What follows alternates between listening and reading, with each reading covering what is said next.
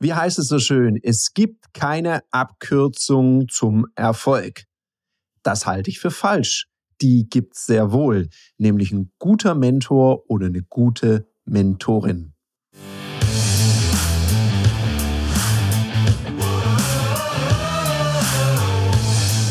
Herzlich willkommen bei dem Podcast Die Sales Couch Exzellenz im Vertrieb mit Tarek Abodela.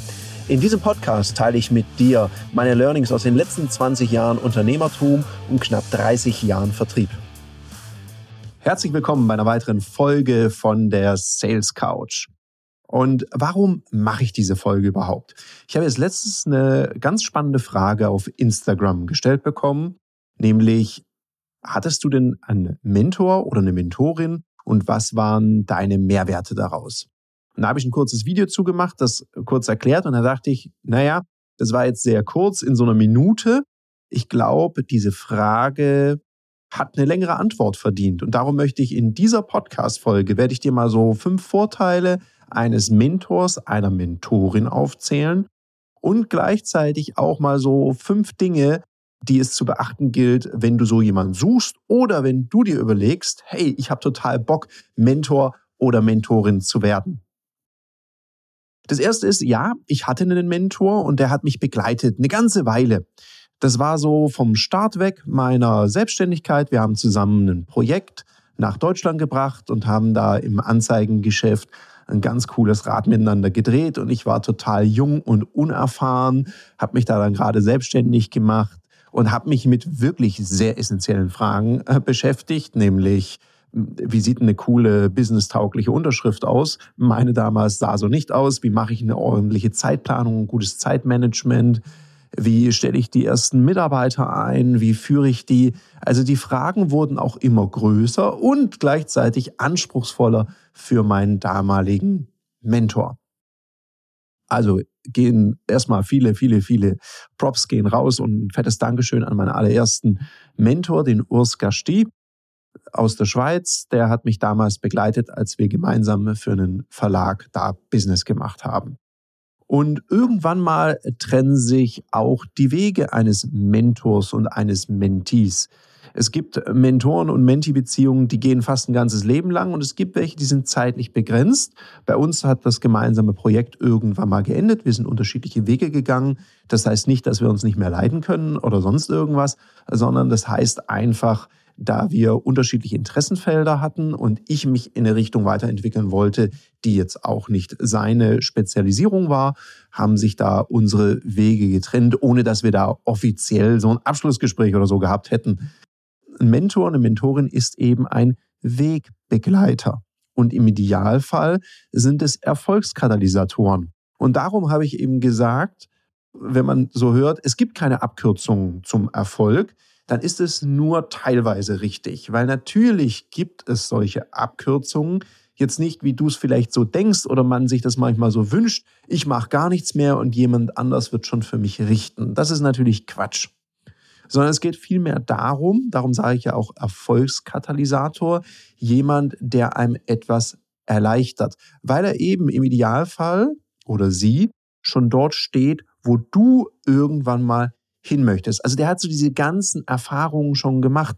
Der kennt den Struggle, wenn du an so einem Wachstumsplateau bist, die ersten Mitarbeitenden einstellst, vielleicht auch mal mit einer falschen Person da zusammenkommst beruflich und äh, hat dann auch das Gefühl gehabt, wie du es vielleicht hattest, als du deine erste Kündigung aussprechen müsstest und kann dich da begleiten. Also das ist so der erste Punkt. Du brauchst jemand, der für dich ein Erfolgskatalysator sein kann, also jemand, der idealerweise sich in dem Feld, in dem du dich bewegst, sehr gut auskennt und viele von den Dingen, die du noch vorhast, schon mal gemacht hat, erfolgreich gemacht hat oder vielleicht sogar schon mehrfach erfolgreich gemacht hat, dass er eben seine Erfahrung mit dir teilen kann und dir gegebenenfalls so ein bisschen die Richtung weisen kann. Achtung, Richtung weisen kann ist immer nur ein Angebot und eine Empfehlung und keine Anweisung im eigentlichen Sinne. Weil das Schöne an einem Mentoring ist, es sind immer noch deine Entscheidungen. Es geht um dich, um deine Ziele, deine Werte und dein Mentor, deine Mentorin ist ein Begleiter. Jetzt mal was anderes. Vielleicht hast du dir ja vorgenommen, in 2024 im Vertrieb so richtig ordentlich Gas zu geben und dein Produkt oder deine Dienstleistung so richtig an den Mann oder die Frau zu bringen. Dann sei mir eine Frage gestattet. Wann trainierst du denn deine Vertriebsfähigkeiten? Jetzt hast du hoffentlich nicht gesagt, immer beim Kunden. Weil das ist gar kein Training, das ist Sammeln von Erfahrungen. Und Profis, Profis, die trainieren nicht im Wettkampf. Da wird Leistung abgerufen. Deshalb haben wir online einen geschützten Raum geschaffen, in dem du deine Vertriebsfähigkeiten trainieren und aufs nächste Level heben kannst. Mit Menschen, die eben auch Bock drauf haben, auf spielerische und innovative Weise ihre Vertriebsskills weiter zu verbessern. Buch dir also auf www.ludoki.com/termine deine Trainingssession für 49 Euro plus Mehrwertsteuer.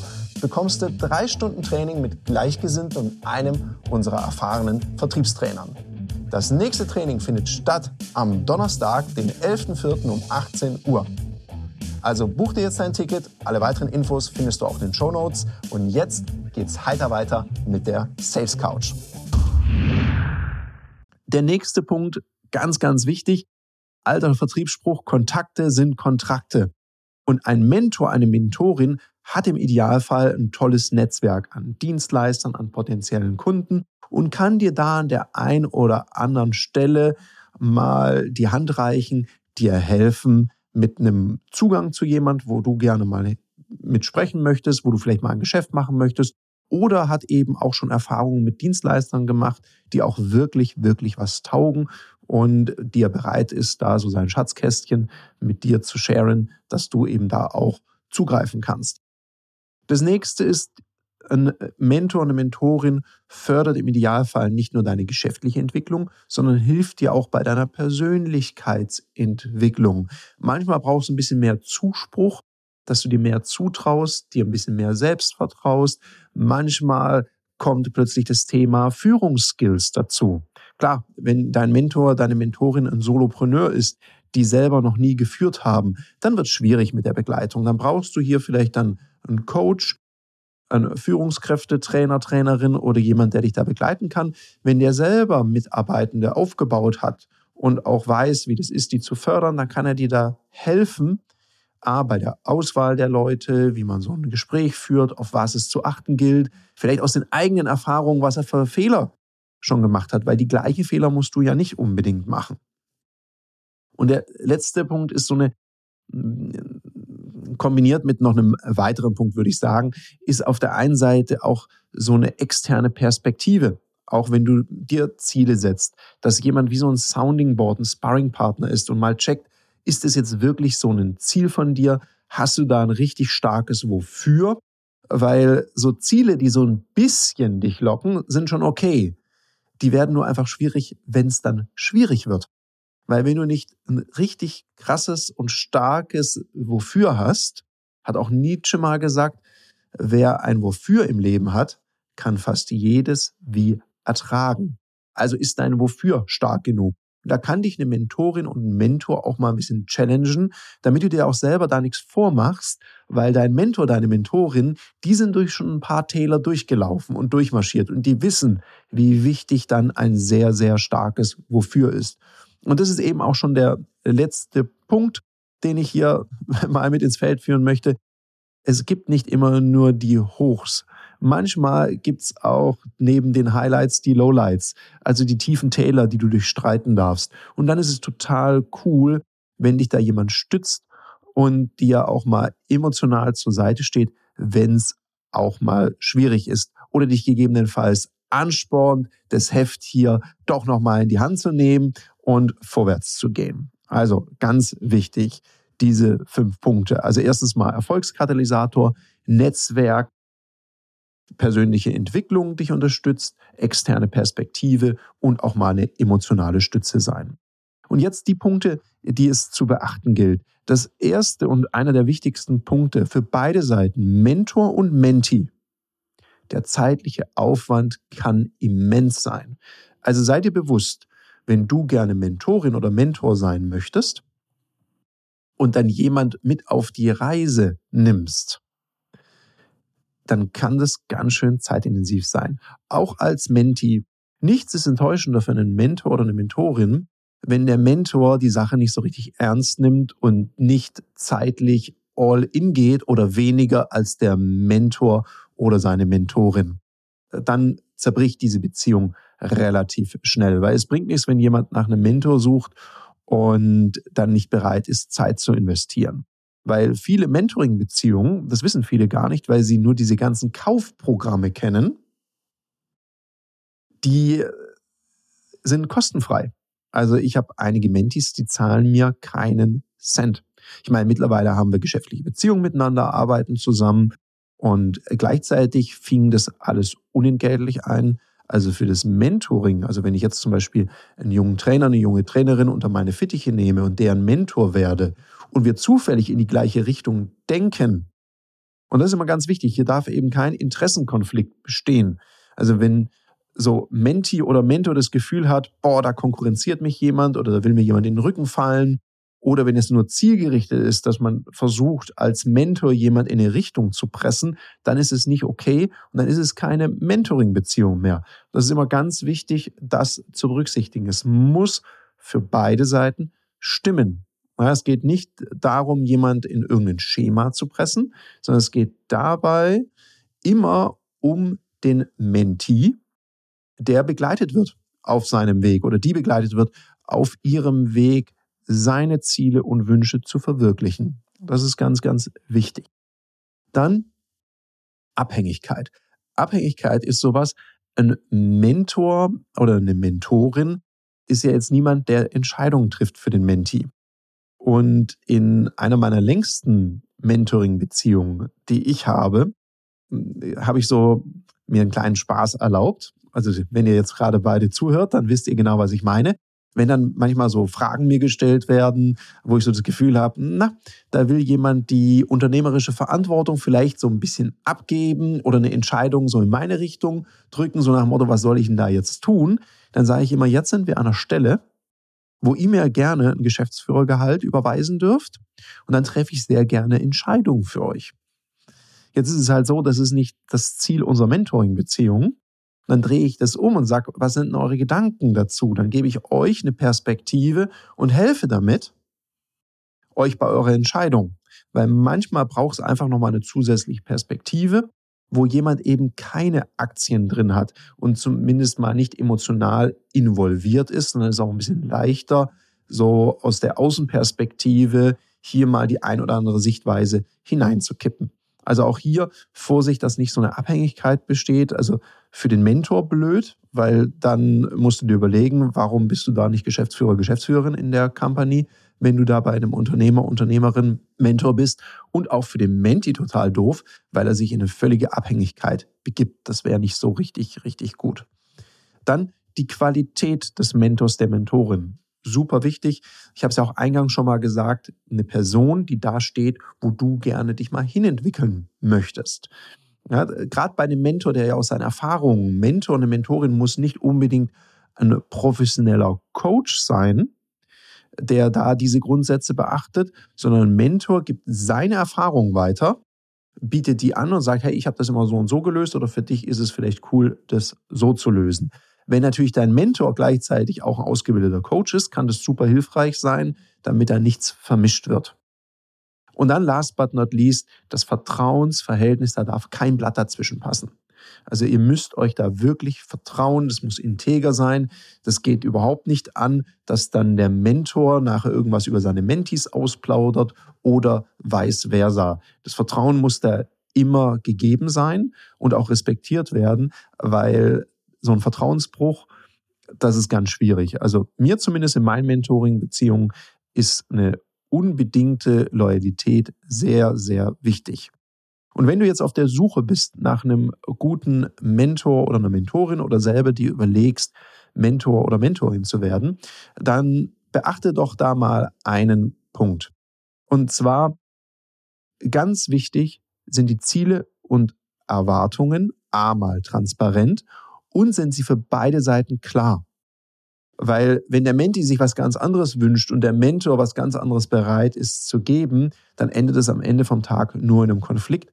Und davon kann ich nur abraten. So eine Mentoring-Beziehung soll ja auch Spaß machen. Ich so für meinen Teil ganz persönlich ich bin mächtig stolz drauf, wenn meine Mentees irgendwas reißen, wo ich denke, ey, voll cool.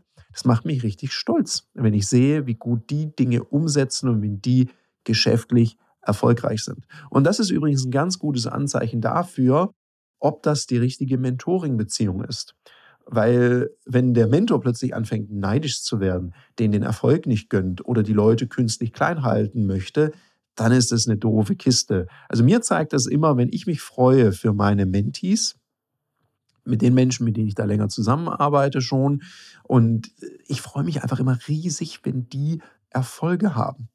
Klar, wenn wir zusammen mal ein Projekt umsetzen, was wir auch viel machen, dann freue ich mich sowieso doppelt. Dann freue ich mich für die, dass die Erfolg haben und dass wir in unserem Projekt Erfolg haben. Nur dann ist das außerhalb der Mentoring-Beziehung. Da haben wir dann eine Geschäftspartnerschaft. Und da gelten wiederum andere Spielregeln, weil das kein geschützter Raum ist, der frei ist von Interessenkonflikten. Wichtig ist einfach, nur immer, dass Rollenklarheit besteht und dass diese auch transparent formuliert wird. Also ich sage schon, jetzt agiere ich gerade als dein Mentor oder ich sage, hey, jetzt bin ich eher dein Geschäftspartner, dein Auftraggeber, dein Auftragnehmer, whatever. Und, und das ist wichtig, dass das klar getrennt wird, weil manche sagen, oh, man darf da gar nicht zusammenarbeiten. Das fände ich schade, weil aus so einer Mentoring-Beziehung, ich habe mit meinem ersten Mentor zusammengearbeitet und meine Güte, wir haben ganz schön eine Delle reingehauen an die eine oder andere Stelle in den Markt. Und wir hatten viel, viel Spaß und geschäftlich auch sehr viel Erfolg zusammen. Und das war überhaupt nicht schlimm, dass er da mein Mentor war und ich der Menti. Es gab auch Stellen, da waren wir nicht einer Meinung, da haben wir das diskutiert, da haben wir uns auch mal gezofft und das ist auch total okay so, weil eine Mentor-Mentoring-Beziehung ist diesbezüglich auf Augenhöhe. Nicht von der Business-Erfahrung her, das geht ja gar nicht, sonst würde ich mir ja keinen Mentor, keine Mentorin suchen, sondern wenn es um das Zwischenmenschliche geht und wenn es um eine Meinung geht. Weil Mentor darf auch nicht beleidigt sein, wenn sein Menti Dinge nicht annimmt. Klar, hatte ich auch schon Mentoring-Beziehungen, die haben nicht so gut funktioniert, da haben wir es dann auch wieder gelassen. Es gibt ja auch so Experten, die haben immer Sachen angestellt und haben immer dann nachgefragt und wollten dann, dass sie gerettet werden, also dass die Probleme gelöst werden. Wo ich dann immer so dachte, naja, komm, hätten wir eine Woche früher drüber gesprochen, wären wir vielleicht gar nicht in den Graben reingefahren, weil ich bin ja jetzt kein Abschleppunternehmen, der Leute immer wieder oder Bergungsunternehmen aus irgendwelchen Gräben rausrettet. In einer Mentoring-Beziehung brauchst ja auch ein bisschen das Vertrauen und die Lernkurve, dass man manche Dinge, bevor man sie angeht, vielleicht vorher mal bespricht, sich austauscht. Entscheiden darf der Menti ja immer selber. Genauso darf der Mentor auch jederzeit entscheiden, dass der gemeinsame Weg vielleicht an der Stelle vorbei ist. Wenn ich immer wieder merke, dass Empfehlungen, Angebote, die gemacht werden, wirklich total im Gegenteil umgesetzt werden, dann passiert jedes Mal eine Katastrophe und dann ist man plötzlich mit in der Verantwortung, jemand da rauszuretten. Das ist auch ein ungünstiges Menti-Verhalten. Also in dem Sinne hoffe ich, dass ich dir hier ein paar Beispiele geben konnte, ein paar Dinge, die du beachten darfst, wenn du dir einen Mentor, Mentorin suchst oder wenn du auch selber überlegst, Mentor oder Mentorin zu werden. In dem Sinne, ich bin raus. Ich wünsche dir noch einen ganz umsatzstarken Tag und freue mich auf das nächste Mal mit dir. Das war eine Folge von Die Sales Couch. Danke, dass du hier deine Zeit investiert hast und bekanntlich bringt ja die Investition in dich selbst die beste Rendite. Und eins noch, ganz wichtig, vom Zuschauen ist noch niemand Meister geworden. Also, setz die Erkenntnisse, die du aus diesem Podcast gewonnen hast, für dich persönlich um. Wenn dir der Podcast gefallen hat, dann lass mir eine 5-Sterne-Bewertung da, hinterlass einen Kommentar und vor allem abonniert diesen Kanal, damit du in Zukunft keine Folge mehr verpasst. Und wenn du jetzt das Gefühl haben solltest, dass du jemanden kennst, der diesen Content auch unbedingt erfahren sollte, dann teile den mit ihm, weil Sharing is Caring und in diesem Sinne viel Erfolg beim Umsetzen.